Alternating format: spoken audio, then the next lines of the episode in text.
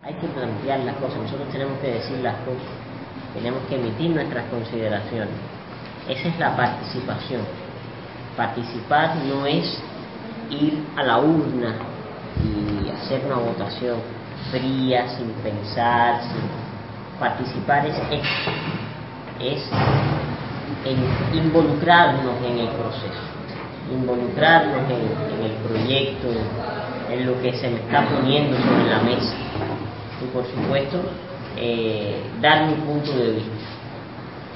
Por supuesto siempre insistimos en que dar un criterio, un punto de vista, una opinión, debe estar avalada primero de, de, tener información, de tener eh, conocimiento, de tener base en lo que estamos planteando, de no hablar por hablar. No es el caso de ustedes, pero eso siempre es importante. Informarnos, buscar las diferentes opiniones, cotejar una cosa con otra para poder emitir y, hacer una elección personal, interna de cada cual. Yo siempre recuerdo esa carta que es el testamento pedagógico de Martín, que escribe a María Montillo, le pone, la pone a pensar, para que ella elija después si lo que más valor tiene es la tienda o el alma. Él no le dice lo que ella tiene que hacer, no le impone nada, le deja abierto ahí una polémica cuando le dice mucha tienda, poca alma. Quien tiene mucho adentro necesita poco afuera.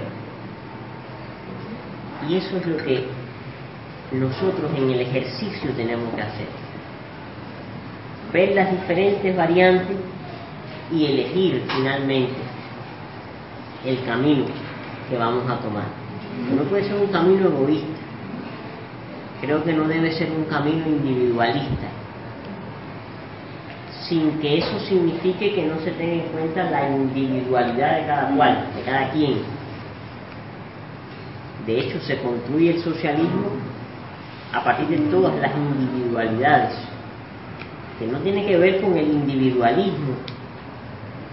Eso es ser egoísta, ¿no? la persona egoísta no puede ser patriota, porque no es capaz de hacer nada por el bien de los demás. Yo pienso que no es un secreto para nadie cómo se encuentra la economía en el país y que todos los trabajadores eh, dependemos de esta economía para, para vivir. Entonces yo propongo que se, se analice la necesidad de un aumento de salario a los trabajadores porque no corresponde la situación económica con los salarios que recibimos los trabajadores en estos momentos. Y estoy hablando de todos los trabajadores, nosotros como sector de la salud somos un sector privilegiado en estos momentos, pero sabemos que hay trabajadores que tienen un salario que no es acorde a la situación económica que se vive actualmente la oportunidad de, que esta consulta, en esta sesión sindical, en este hospital, haya contado con la presencia del compañero Yusán, que por demás es diputado representado en nuestro municipio en la Asamblea Nacional, y de poder escuchar su, argumento, eh, que ha sabido exponer acá y todos hemos escuchado con, mucho, mucha atención. Yo estoy seguro de que todo el mundo aquí se va claro de que todas sus propuestas, independientemente de que algunos hemos, emitido otras consideraciones, pero todas sus propuestas, tal y como fueron hechas, se van en el acta como mismo ellos la propusieron. Eh, aquí hemos compartido diferentes criterios, lo que no quiere decir que porque se dio algún criterio, la propuesta que hizo alguien no, no será tomada en cuenta. Toda la propuesta la que hizo el director, la que hicieron los compañeros.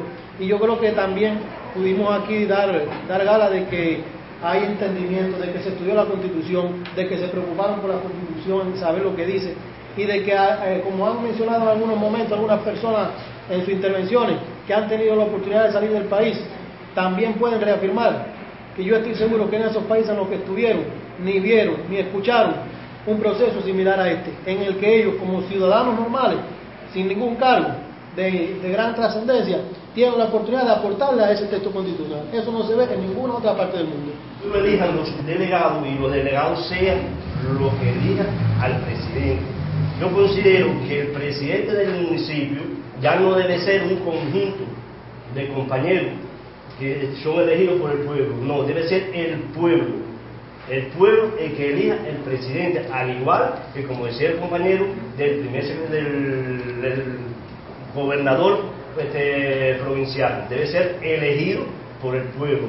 Que el pueblo sea el que sepa, el que, conoce a quién, quién lo va a dirigir. Es decir, que las votaciones municipales del presidente, del intendente y, gobernador sean eh, elegidos por una votación directa y secreta.